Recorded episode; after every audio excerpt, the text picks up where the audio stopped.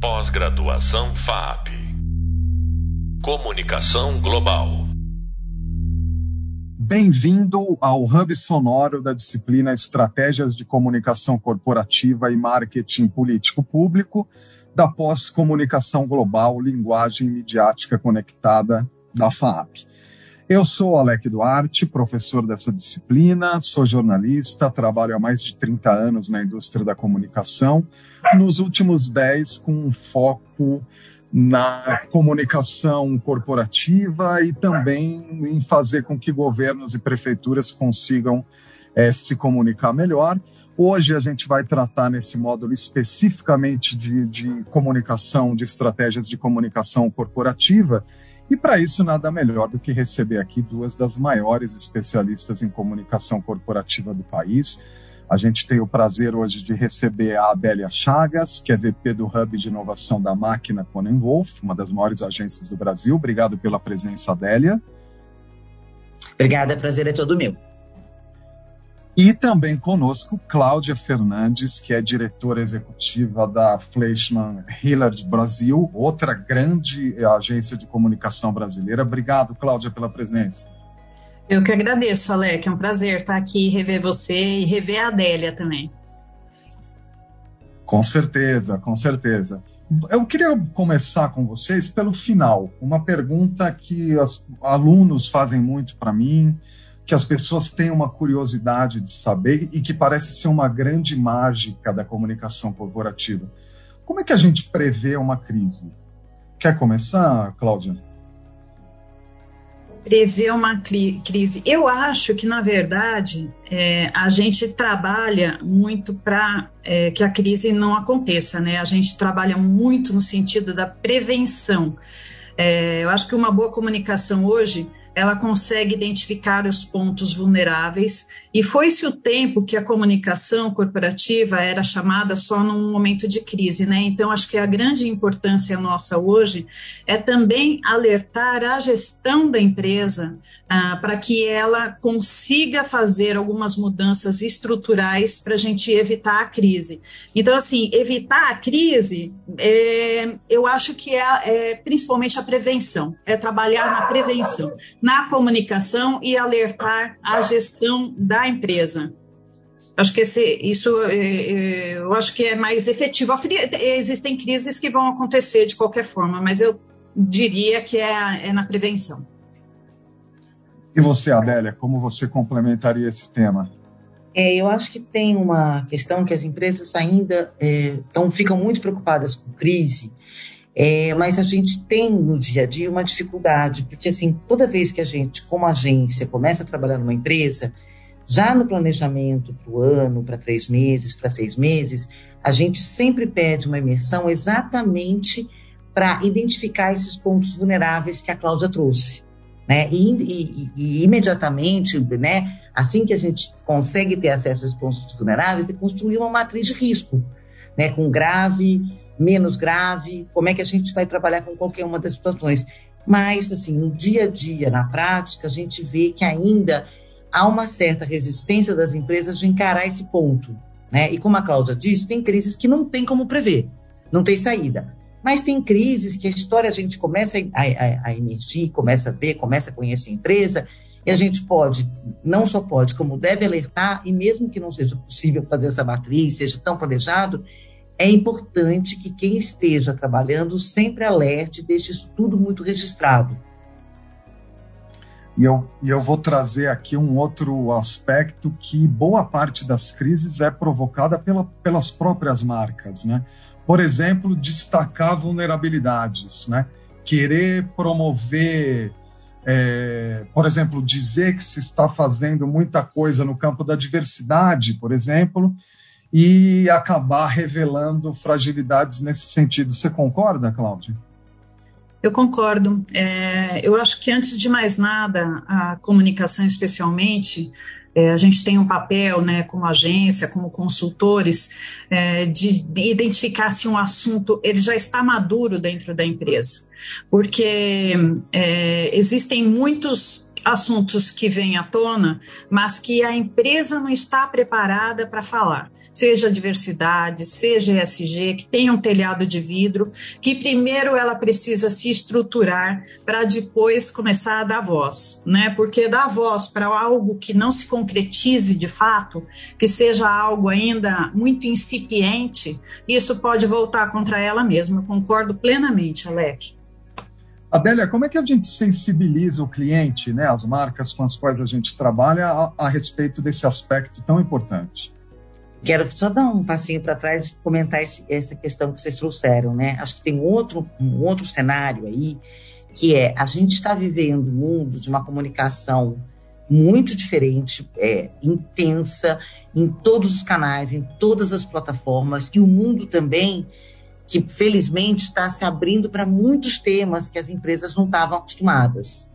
E aí eu acho que uma das, uma das coisas que acontece a crise é a empresa dar um passo maior, não entender o mundo que ela está e fazer piadas com assuntos que hoje estão completamente proibidos, tá? Agora vou voltar é, para a pergunta. Eu acho que sensibilizar, eu acho que a maneira de sensibilizar é, é primeiro avisando, falando e depois mostrando, principalmente para os responsáveis para o pessoal de comunicação e, se possível, com os diretores, todos os riscos que aquela marca é, vai enfrentar se ela não tomar determinada, se ela não tomar determinadas medidas. É fácil? Não, não é fácil. Mas eu acho que cabe a nós, como consultores, como a Cláudia bem colocou, sempre alertar. Né? Às vezes a gente faz o papel do chato, né? Ou do mensageiro da catástrofe.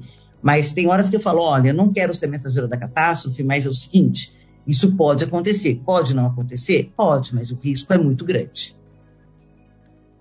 É, Alex, só até... complementando, ai desculpa, é, só complementando, né? Eu acho que é, a gente, eu, a Adélia, a gente que está do outro lado aqui do balcão, né, que tá, é, não está dentro do cliente, muitas vezes a gente tem uma visão muito mais clara da situação do que quem está vivenciando. O cliente, para ele, é, nem sempre ele considera que ele não tem as, as qualidades ou, ou, enfim, não tem as características. Ele acha que ele realmente está desempenhando um bom papel. A gente, esse papel de consultoria, né, que a, que a gente fala, que é o olhar de fora conseguir olhar um pouco mais de imparcialidade, porque quando você está no dia a dia, quando você está no seu ambiente, você tem um olhar às vezes míope, né? É verdade, é verdade. Eu concordo totalmente. Essa visão externa né, ajuda muito. Eu quero lembrar também a você que está nos ouvindo que o nosso hub visual e também o nosso hub de leitura traz mais detalhamentos desses assuntos que a gente está falando aqui. Por exemplo, você vai encontrar um passo a passo da construção de planejamentos que já trata é, com bastante detalhe, por exemplo, da questão de prevenção de crise. Mas eu vou aproveitar esse gancho, então, é, que, a Cláudia, que a Cláudia mencionou agora, e, e, e perguntar à Adélia o que, que não pode faltar, Adélia, na sua opinião, num bom planejamento de comunicação? Como é que a gente faz um bom planejamento de comunicação? Olha, é, é, é eu acho que tem coisas básicas, né, que a gente acaba esquecendo. Acho que um bom planejamento de comunicação, primeiro você precisa conhecer muito a empresa, entender muito em que cenário ela está situada, né? E, e, e, aí, principalmente, entender do ponto de vista do que, que pode ser crise, o que, que né, precisa ser blindado, o que, que, precisa ser resolvido da empresa, porque a, a consultoria ela não consegue é, fazer mudança se a empresa não quer fazer. E tem um outro lado para sair um pouco da crise, que é o seguinte: é tentar levantar, e com esse olhar que a Cláudia trouxe, que eu acho que ela é importante para os dois lados, tentar levantar o que tem de melhor. E aí planejar, olhando todo o cenário de mídia e aí eu acho que tem uma questão que é muito importante. O nosso papel não é só o papel de falar em redes sociais, falar com a imprensa. Não, a gente deve cada vez mais sugerir outras ações, é, associações, a, a, associação, vinculações associações, eventos, quer dizer, você pensar como é que o cliente, a marca, vai se comunicar com os stakeholders que eles precisam.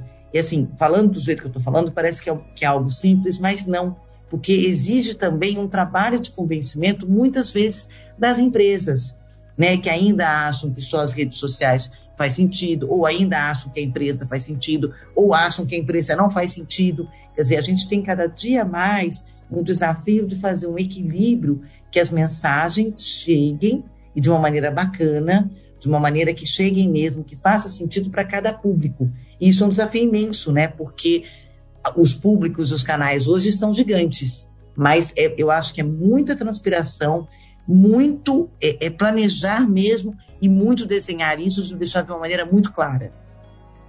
Essa, inclusive, era a minha próxima pergunta, né? Sobre a escolha de canais. A gente que vem do tempo da assessoria de imprensa, né? E, e, e muito a gente tem conversado sobre isso nesse curso, que a, a, fragmentação de canais. Antigamente você tinha o tiro de canhão, você botava ali a tua mensagem na televisão e pronto. É, e hoje você tem, né, uma, uma, o público está espalhado. Então eu queria ouvir da Cláudia primeiro a questão do planejamento, o que, que não pode faltar num grande plano, e aí já pode aproveitar, Cláudia, e, e falar um pouco da escolha de canais também. É, eu acho que eu concordo com o que a Adélia falou, né? Eu acho que é, é, eu acho que eu, eu, falaria mais ou menos o que ela disse, mas eu queria ressaltar aqui, especialmente, uma coisa que eu acho que hoje talvez seja o calo de toda a comunicação, que é o BI. Como que o BI pode nortear um plano, né? Porque o BI ele não é mais é, apenas o relatório para a gente saber ali quanto que mensurou, mas ele é principalmente o norteador é, para a gente seguir um caminho certo que a empresa espera da gente e que isso dê resultado de fato. Como que a gente consegue ler, ter uma leitura de dados, KPIs corretos analisados, é, para a gente realmente concretizar ah, o resultado da ação. É, parece que é o fim, mas eu não acho que é o fim. O KPI ele é, ele é o começo, ele é o meio e ele é realmente o resultado para ver se a gente está no caminho certo ou não está. Então, assim, hoje o BI, é, quando a gente fala em métricas, é, é o que para mim é o mais importante para a gente conseguir, de fato, concretizar o nosso trabalho, mostrar que, que realmente a comunicação é efetiva que é algo que é muito difícil para a gente, né? Quando a gente está dentro de uma empresa, quando a gente está com um cliente é, que está acostumado a lidar com números, é muito difícil para a gente dar comunicação. É, e esse pessoal da área de humanas que, que tem um, um medo do número, mas o número neste caso ele é a nosso favor, né? Se a gente conseguir cruzar os dados de forma correta, a gente vai conseguir chegar no caminho certo. E com os canais, eu acho, hoje a gente tem uma infinidade tão grande de canais que a primeira coisa é que público eu quero atingir, né? Ah, vamos falar sobre, vamos, vamos colocar lá em todas as redes sociais, Instagram, TikTok, Facebook e LinkedIn. Será que o meu público está em todos esse, em todas essas plataformas? Você sabe que recentemente é, eu fiz um, um trabalho para uma empresa que o foco dela era Nordeste e uma cidade pequena. E o, a minha principal forma de comunicação era o carro de som. É, rudimentar, é rudimentar, mas, mas para eles fazia sentido. Então, é, o meu canal de comunicação foi aquele na, naquele momento. Então, assim, precisa identificar qual é o público, porque daí a gente vai conseguir identificar o canal apropriado, ou os canais apropriados, né? Porque a comunicação hoje nada mais é do que um, um, a comunicação orquestrada em diversos canais é, você não dá mais o tiro de canhão que você falou, né, Alec? Ah, vamos lá, Globo e é uma vez só. Não, a comunicação precisa ter uma cauda longa, ela precisa se consolidar num planejamento a longo prazo. É, porque senão ela, ela é um minuto na, na, na, na, televisão e acabou. E não é mais isso que a gente quer, não é mais isso que o público quer, e não é dessa forma mais que a gente vai conseguir, de fato, passar a mensagem efetiva é, para quem o nosso cliente está esperando, né? Eu acho que é eu isso. Já tive, eu já tive a oportunidade de escrever para carro de som, para faixa também, e eu é. já tive cliente que não queria falar com imprensa. Falou, olha, não, não fale com mídia, o meu público está em outro lugar. É mais ou menos isso, né, Adélia? Porque assim, a, a, pergunta que eu ia fazer na sequência é qual é grande, o grande desafio hoje para a comunicação de marca? Um dos desafios que eu vejo é aquele cliente que quer estar em todo lugar, né? ou seja, desperdiçando energia em vez de focar e talvez a gente, até trazendo a questão do BI que a Cláudia, que a Cláudia mencionou, é, não utilizando né, esses insights para alimentar a sua própria comunicação. Né? Acho que são dois desafios, né? É, o cliente que não quer estar em qualquer lugar, eu ainda acho, ainda acho que dependendo, mas assim, na maioria dos casos, é muito importante o relacionamento com a imprensa. Né? Porque o problema de você não se relacionar com a imprensa é uma crise, né? Não necessariamente a crise é, na, repercutir na imprensa vai chegar nos públicos do cliente, mas isso preocupa o cliente ainda genuinamente. Mas eu acho que tem um grande desafio, além do BI, sem dúvida, e o BI é uma super ferramenta, mas acho que também tem o desafio de entender melhor esse BI, não só do ponto de vista de humanas, mas eu acho que tem essa questão da reputação, que ela ainda é, com exceção dos grandes institutos, reputation e tal, essa mensuração ela é difícil, lógico, o BI ajuda, mas a gente, acho que a gente precisa caminhar um pouco mais com isso. Mas eu acho que hoje a gente tem um desafio mais, tão grande quanto o BI, que é a qualidade do conteúdo. Isso é uma coisa que me preocupa muito, porque como todo mundo está em todos os canais e como a comunicação B2B ela, né, você está lá no Instagram, você está no TikTok, você está.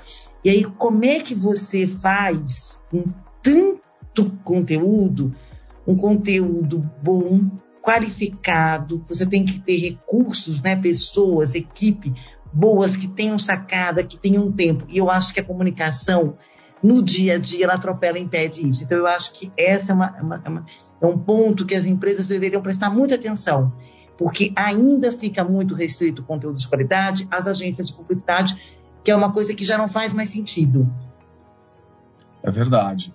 Eu acho, inclusive, é, que essa questão a gente pode olhar para ela sobre, sobre diversos ângulos. É, eu queria ouvir da Cláudia qual é esse, esse no, no, na opinião dela, esse grande desafio, porque assim hoje todo mundo publica, né? Todo mundo é mídia, inclusive as marcas. É, a gente está num cenário né, de comunicação, em especial no ambiente digital, super contaminado. É, a gente não sabe que informações são verdadeiras, que informações são falsas. Como é que a gente sobrevive a isso, Cláudio, enquanto comunicadores, consultores e ajudando marcas a se comunicarem melhor? É, acho que isso está muito ligado a como que a gente faz com que essa marca seja associada diretamente à imagem reputação é, a, a, reputação da empresa, né? É, como que a, a, a, marca hoje ela representa é um objeto de consumo meu é o que eu acredito que essa marca representa.